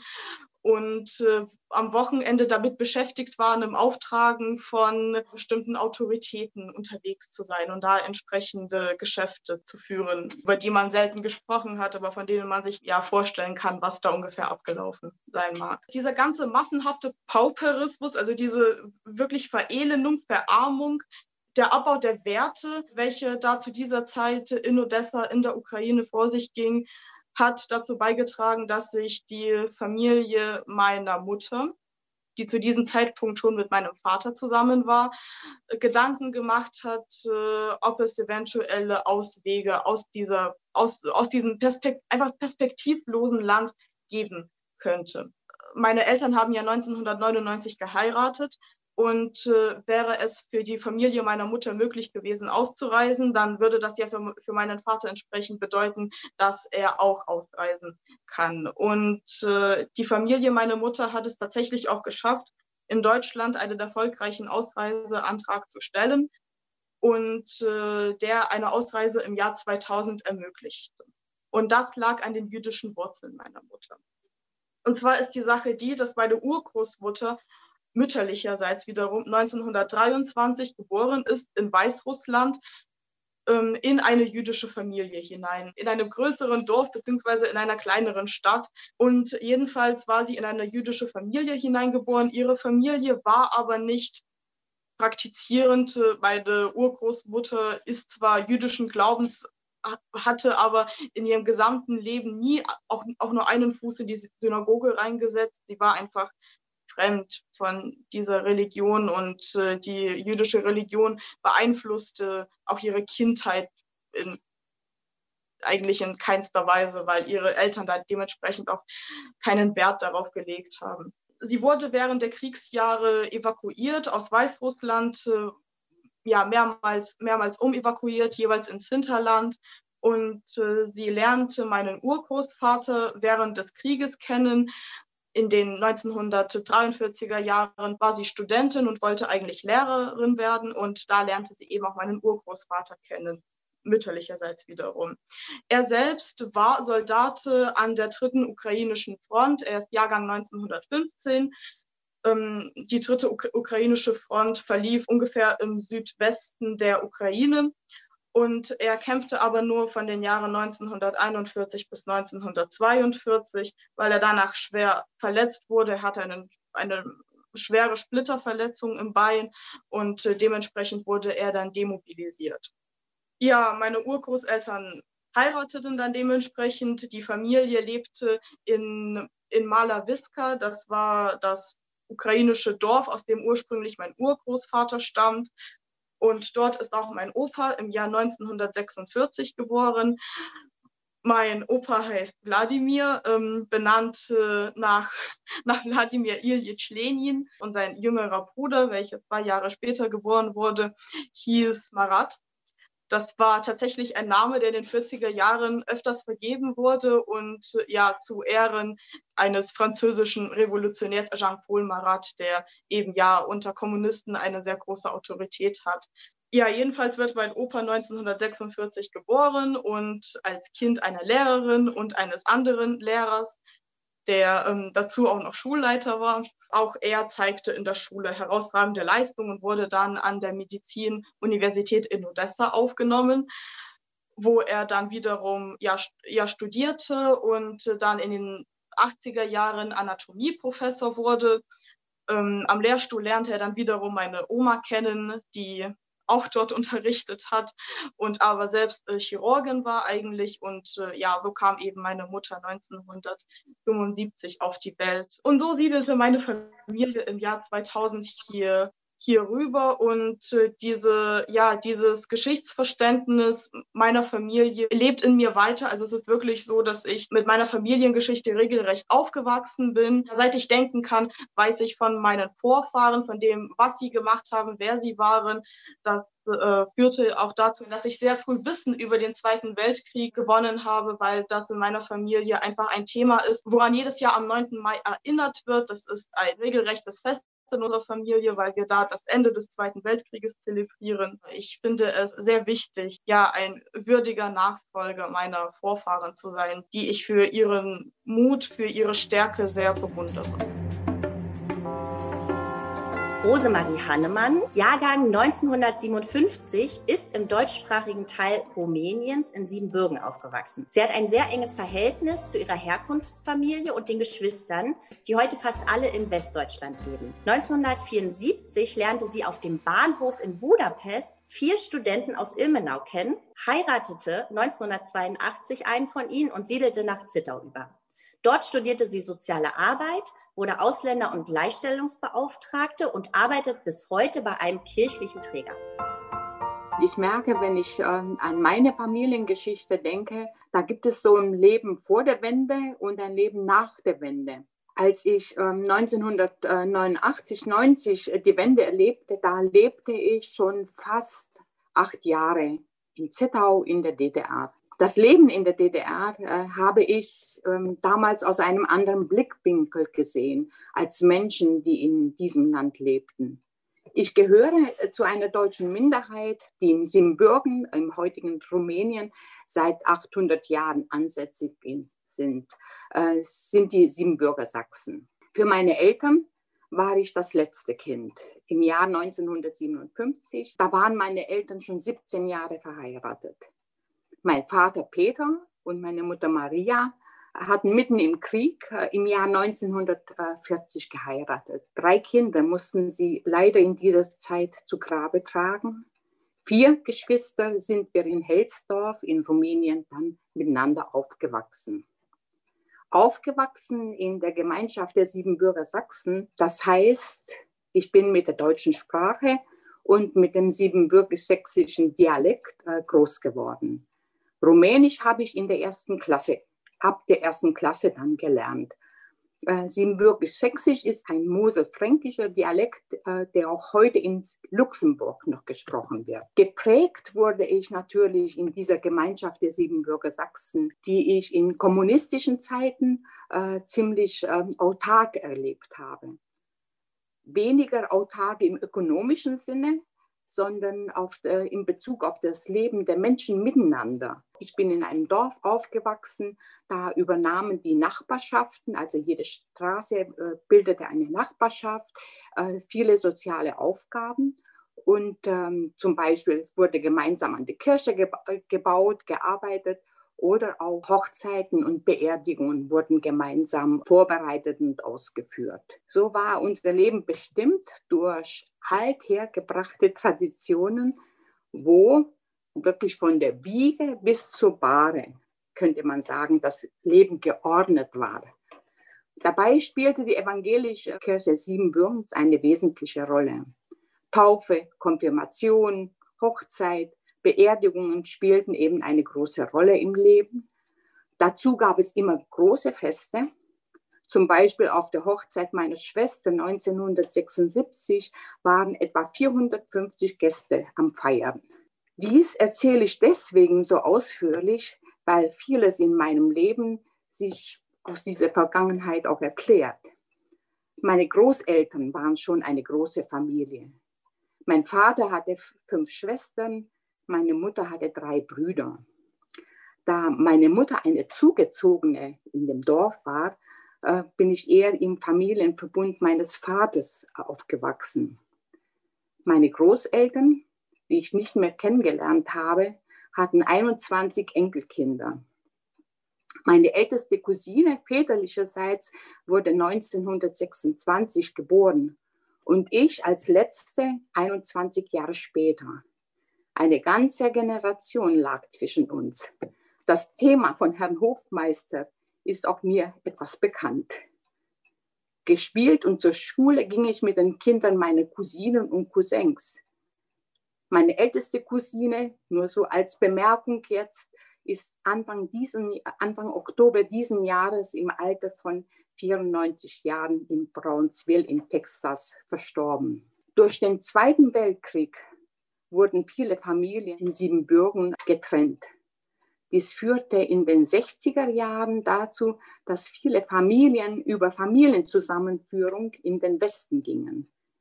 Eine Schwester meines Vaters lebte schon seit 1939 in Schkeuditz mit ihrer Familie. Besuche aus der DDR und der BRD gehörten so zum Höhepunkt meiner Kindheit. Und Kanada ebenso, weil eine Schwester meines Vaters lebte in Kanada. 1974 bin ich zusammen mit meiner Schwester, sie war damals schon 18 und durfte mich mitnehmen, ich war ja erst 17, da sind wir in die DDR gereist. Da haben wir unsere Brieffreundinnen besucht und wir haben auch die Tante in Schkeuditz besucht und unsere Cousinen und Cousins. Es war eine Reise, die so unvergessen in meiner Erinnerung bleibt. Auch heute noch, nach so vielen Jahren, schmecke ich so die erste Bockwurst, die ich damals zuerst mal in meinem Leben gegessen habe.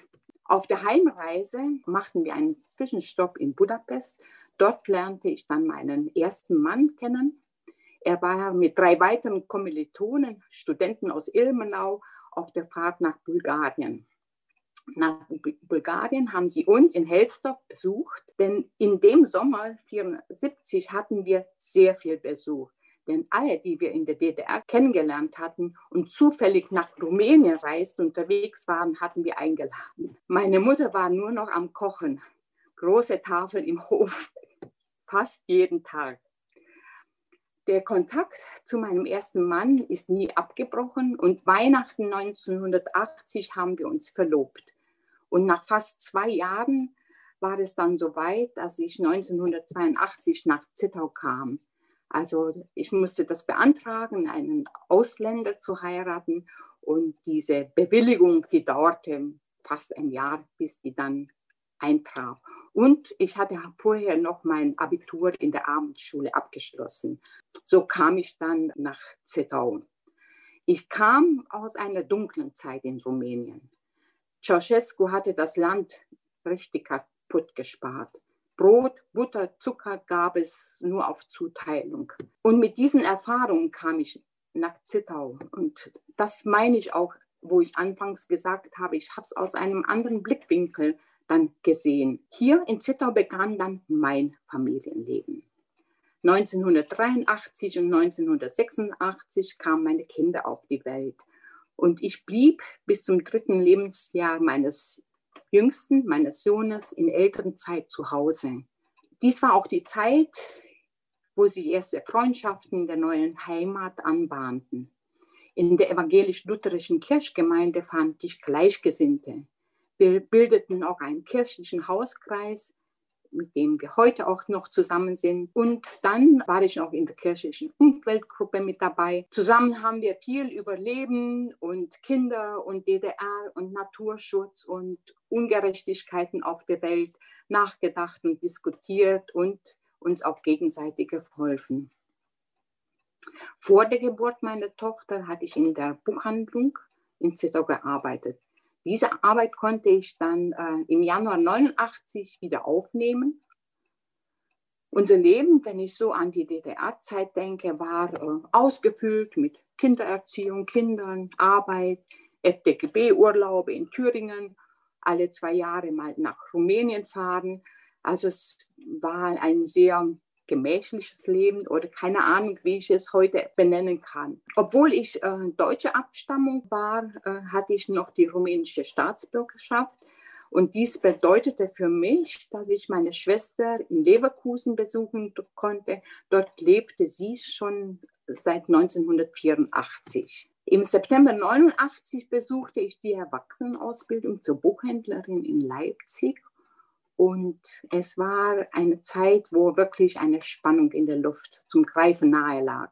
Es war wirklich eine sehr aufregende Zeit. Äh, mit meiner Schwester und ihrer Familie hatten wir uns für den 7. Oktober in Leipzig bei meinem Cousin verabredet. Und mit meinen Nichten, damals zwölf und zehn Jahre alt, wollten wir zum Bahnhof.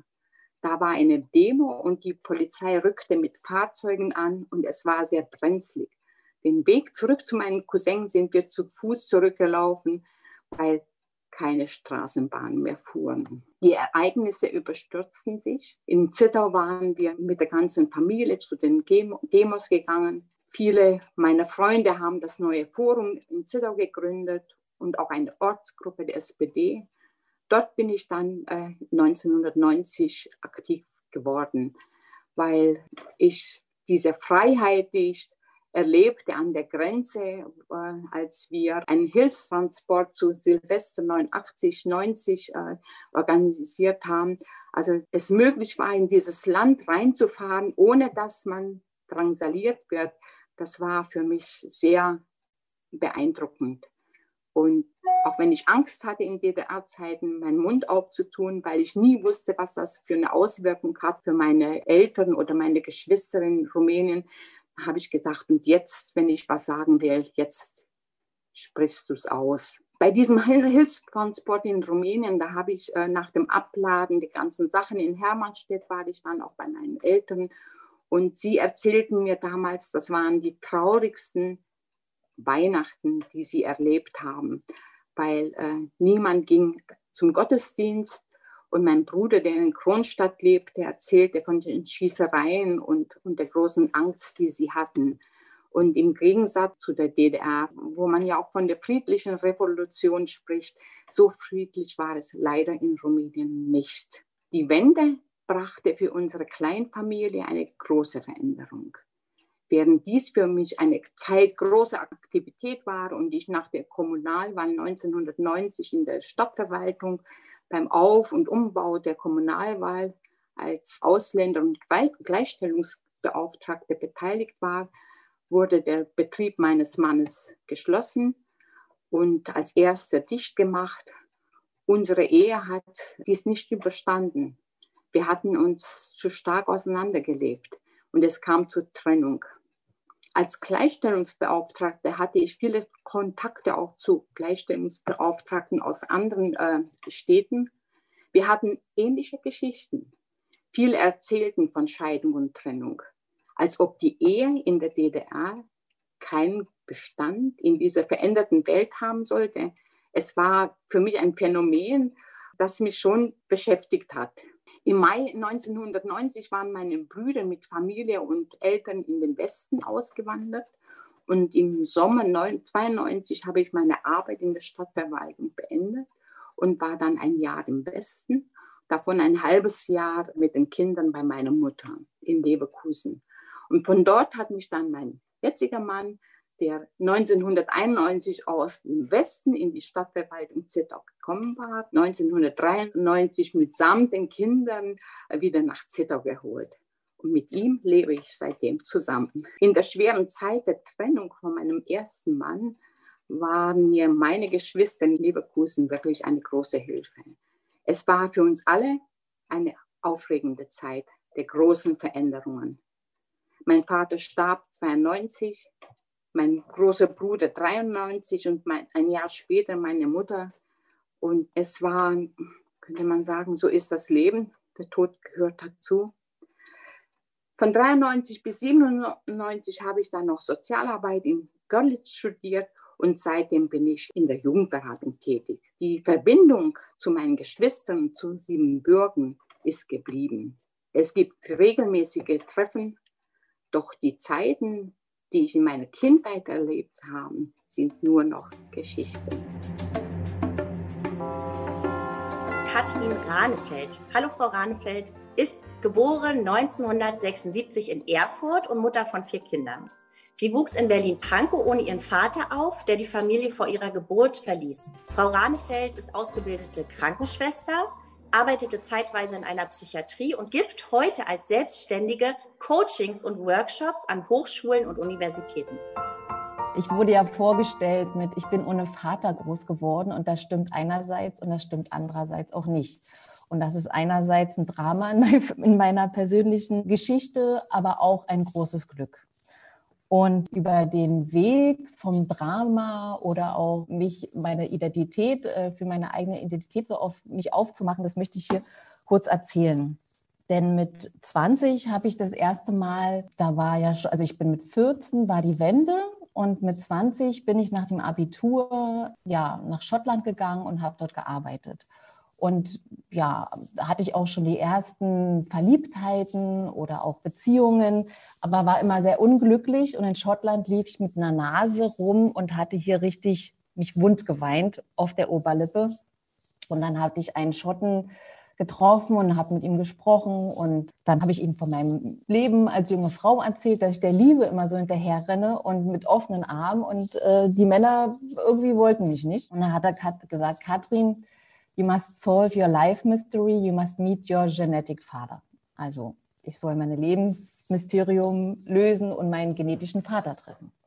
Und ich bin so groß geworden, meine Mutter war mit mir schwanger, mein Vater verschwand dann auch und hatte dann auch schon eine neue Freundin. Die waren beide an derselben Hochschule in Berlin und sie kommt aus Erfurt und meine mütterlichen Wurzeln sind auch in Thüringen und meine sowohl ziehväterlichen Wurzeln als auch meine väterlichen Wurzeln sind alle in Sachsen. Und ähm, dadurch hat sie mich auch in Erfurt geboren. Sie war 20 Jahre alt, ja, und ist dann mit mir aber wieder zurück zum Studium. Und ja, da bin ich die ersten Jahre dann auch in dem Internat groß geworden, also zusammen mit meiner Mutter. Aber da hatten sie halt einen Flur, wo die ganzen alleinerziehenden Mütter waren. Und es muss halt eine Partyzeit gewesen sein. Da wollte ich später dann auch mal hin. Und ich, sie hat dann ein halbes Jahr später aber meinen Ziehvater kennengelernt und hat mit ihm dann auch noch zwei Kinder gekriegt, also innerhalb von fünf Jahren. Also mit 25 Jahren hatte sie drei Kinder. Und ich bin dann in die, mit meinem Ziehvater groß geworden. Ich habe auch Papa gesagt und habe den Namen angenommen und habe zwei tolle Brüder, die, ähm, ja, mit denen wir sehr, sehr, sehr verbunden sind miteinander und habe eine ganz schöne Kindheit und Jugend verlebt. Ich bin eine Großfamilie eingeheiratet worden. Wir haben die ganze DDR durchreist, durchwandert, durchpaddelt, Tschechien. Ich kenne es alles wie meine besten Tasche und ähm, war zu DDR-Zeiten in einer Singelgruppe, bin damit sogar bis nach Syrien gekommen und dort rumgereist und habe auf verschiedenen Bühnen gesungen und bin ja viel unterwegs gewesen. Und ich wusste auch immer, dass es einen Vater gibt und ich wusste auch, dass ich noch eine Schwester habe und weiß auch, dass ich mich mal in der Schule gemeldet habe. Ja, mein Vater ist gar nicht mein richtiger Vater, ich habe noch einen anderen Vater. Ja, das war so in Ordnung und wenn ich meine Mutter danach gefragt habe, war das ja, dann war das äh, ein angespanntes Thema und so viel habe ich gar nicht erfahren. Deswegen, als ich jetzt, na, ich habe jetzt den Namen nicht vergessen, aber äh, die Geschichte aus Odessa gehört habe, dachte ich, wow, bei mir ist auf der väterlichen Linie ist halt einfach ganz viel Blindheit und auf der mütterlichen Linie auch, weil meine Mutter kennt ihren leiblichen Vater nicht und ich kannte meinen leiblichen Vater nicht und ich war dann habe mit 22 meinen ersten Sohn geboren und bin nach zwei Wochen auch ausgezogen. Habe mich dann von dem Kindsvater getrennt und der Kontakt gestaltete sich auch als sehr schwierig und äh, mein großer Sohn hätte fast auch seinen Vater nicht wirklich kennenlernen können. Also ich habe mich so in die Tradition dessen gestellt und ähm, habe es nicht wirklich geschafft, weil das natürlich auch ein Heraustreten ist, Tradition, wie das gelebt wurde. Also die Väter waren halt nicht wichtig. So. Und ich bin aber dann mit, ähm, eigentlich nach der Geburt meines ersten Kindes, ja, habe ich so Körperschmerzen entwickelt und bin über ein, die Krankheit, die eigentlich keinen Namen hat und kein Arzt konnte mir sagen, was ich habe, aber ich habe in Abständen immer wieder richtig heftige Schmerzen gehabt. Es haben keine Schmerztabletten geholfen, nichts und wusste mir dann nicht anders zu helfen. Und dann hat eine Freundin zu mir gesagt, Kathrin, geh mal zu der Heilpraktikerin und ja, und da war ich dann da und ich dachte einfach nur, ich will einfach, dass diese Schmerzen weggehen. Und dann habe ich ihr so gesagt, ich habe halt hier den Vater und hier ist, aber ich habe eigentlich noch einen anderen und dann habe ich noch die Brüder, die sind eigentlich meine richtigen, aber eigentlich auch halb. Und ähm, dann hat sie gesagt, hm, aber es ist schon wichtig, wenn ein Kind seinen Vater kennt. Und da habe ich dann, nachdem ich das erste Mal Kontakt zu meinem leiblichen Vater aufgenommen hatte, nachdem ich in Schottland diesen Satz gehört hatte, habe ich meine Mutter ja gefragt, bin ich zum Einwohnermeldeamt und habe die Adresse ausfindig gemacht. Also er wohnte auch in Berlin und auch die ganze väterliche Seite wohnt in Berlin. Und ich habe mir das richtig erarbeitet, meine väterliche Familie so kennenzulernen. Habe meine Großeltern angeschrieben, die haben gesagt, für sie ist es jetzt zu spät, sie wollen mich nicht mehr kennenlernen. Damals war ich ja 20 und mein Vater, den habe ich dann getroffen. Wir waren dann in der Schönhauser Allee in einem Restaurant und ich dachte, ah, so sehe ich also aus, das sind meine Augen, das sind meine Augenbrauen und war aber noch in diesem Loyalitätskonflikt zu meiner Mutter und meinem Ziehvater und habe gesagt, ja, stimmt, der ist total. Also, und damit war der Kontakt auch wieder von meiner Seite vorbei und mein leiblicher Vater hat ihn dann auch nicht gehalten. Da ich aber so krank wurde, habe ich erstmal den Kontakt auch zu dem Vater meines eigenen Kindes hergestellt und habe dafür gesorgt, dass er seinen Vater kennt und ja, sie kennen sich bis heute und es ist eine ganz normale Vater-Sohn-Beziehung und habe dann mit 30 nochmal neu Kontakt zu meinem leiblichen Vater aufgenommen. Und seitdem sind wir im Kontakt und ich habe dann auch dann wiederum sieben, acht Jahre später meine Schwester kennengelernt. Da hat sie mich angerufen, ich habe immer so Kontakt gesucht und dann hat sie mich angerufen vor ein paar Jahren und hat gesagt, Mensch, ich will mit äh, unserem Vater nach ähm, Rom fahren, er möchte so gerne Rom sehen, willst du nicht mitkommen? Und dann haben wir uns in Rom getroffen und das war mit das, ja, das schönste Erlebnis in meinem Leben. Ja, wir zu dritt, also mein Vater und meine Schwester und ich es war was ganz Natürliches und es war was ganz Schönes. Also mein Vater kannte ich ja vorher schon. Ja, es war einfach klar. Also es war, wir haben uns drei Tage lang sind wir durch Rom gepilgert und haben gelacht und haben uns Geschichten erzählt. Und mein Vater ist letztes Jahr gestorben, weil er hatte vor ein paar Jahren die Diagnose ALS erhalten und es war einerseits ein ganz großes Drama, aber andererseits auch ein ganz großes Glück, diese Krankheit, weil ich dadurch nochmal meine Großeltern kennengelernt habe oder zumindest mein Großvater, der lebt noch, der ist letzte Woche 90 geworden, wo ich auch erfahren habe, dass ich ein streng gehütetes Familiengeheimnis auf der väterlichen Seite war, weil es dürfte mich nicht geben oder es gab mich nicht. Ich wurde einfach totgeschwiegen. Also meine Schwester wusste auch nicht, dass es mich gibt bis vor einigen Jahren. Deswegen war es für sie auch noch mal als eigentlich Erstgeborene, aber dann doch Zweitgeborene auch sehr schwierig, auf einmal das zu akzeptieren, ja, dass es da noch jemand vor ihr gab und nicht mal so, also wir sind zwei Jahre auseinander. Also mein Vater hat diese Diagnose erhalten, die eigentlich ein Todesurteil ist. Also es gibt keine Therapiemöglichkeiten. Und meine Oma väterlicherseits ist gestorben und dann habe ich ihn gefragt, ob ich mit bei der Beerdigung dabei sein kann. Und dann hat er gesagt, nein, der Opa, also sein Vater, hat gesagt, nur der engste Familienkreis. Und hat er meine Hand genommen und hat gesagt, es tut mir leid, Katrin. Und dann habe ich dann ihn gefragt, wieso und warum und ob ich will mich einfach verabschieden von einer Frau, die ich eigentlich, die mich nicht kennenlernen wollte, aber die ich gerne einfach so, einfach mich verabschieden will, so unbekannterweise. Und hatte gesagt, weißt du was, ich mache es jetzt einfach. Es ist egal. Dann war ich bei der Beerdigung, hatte sehr, sehr weiche Knie und damit ist das Geheimnis aufgeflogen. Ich war 40 Jahre alt und nun weiß der väterliche Teil der Familie, dass es mich gibt. Und äh, ich war dann beim Leichenschmaus nicht dabei habe also die Diskussion nicht mitgekriegt, aber das war auch gut so. Ja, es war gut so bei meinem Vater zu sein und meine Schwester auch noch mal zu sehen und danach kam dann auch erst der Kontakt, dass wir dann zusammen verreist sind. Nachdem er jetzt gestorben ist, war es einfach auch wirklich noch mal eine Begeisterung eigentlich über mich selbst, dass ich das mir so erkämpft habe und den Weg gegangen bin, also mit all seinen Schwierigkeiten und Schmerzen es gab mit, äh, als ich 30 war und wieder eben Kontakt zu meinem Vater aufgenommen hatte, gab es eine Hochzeit. Mein Mann und ich haben geheiratet, mit dem ich auch dann die nächsten drei Kinder bekommen habe. Und ich habe zu mir gesagt, ich möchte, dass jeder dabei sein darf, der dazugehört. Und mein Vater habe ich auch eingeladen. Und es war dann auch so, dass auf der Hochzeit mein Vater sich auf die Bühne stellte mit einer Rose und wollte sich bei meiner Mutter, er ist vielleicht auch ein bisschen dramatisch gewesen, aber wollte sich bei meiner Mutter bedanken und auch um Verzeihung bitten, dass sie mich großgezogen hat. Und ja, und es äh, endete dann so, dass meine Mutter sich hinter einem Busch versteckte und er also das nicht anbringen konnte. Aber ich habe dann die Blume entgegengenommen und daraufhin gab es ein Eklat, dass sich die Ziehfamilie auf die Bühne stellt und sagte, das ist nicht der Vater, der Vater ist der Ziehvater.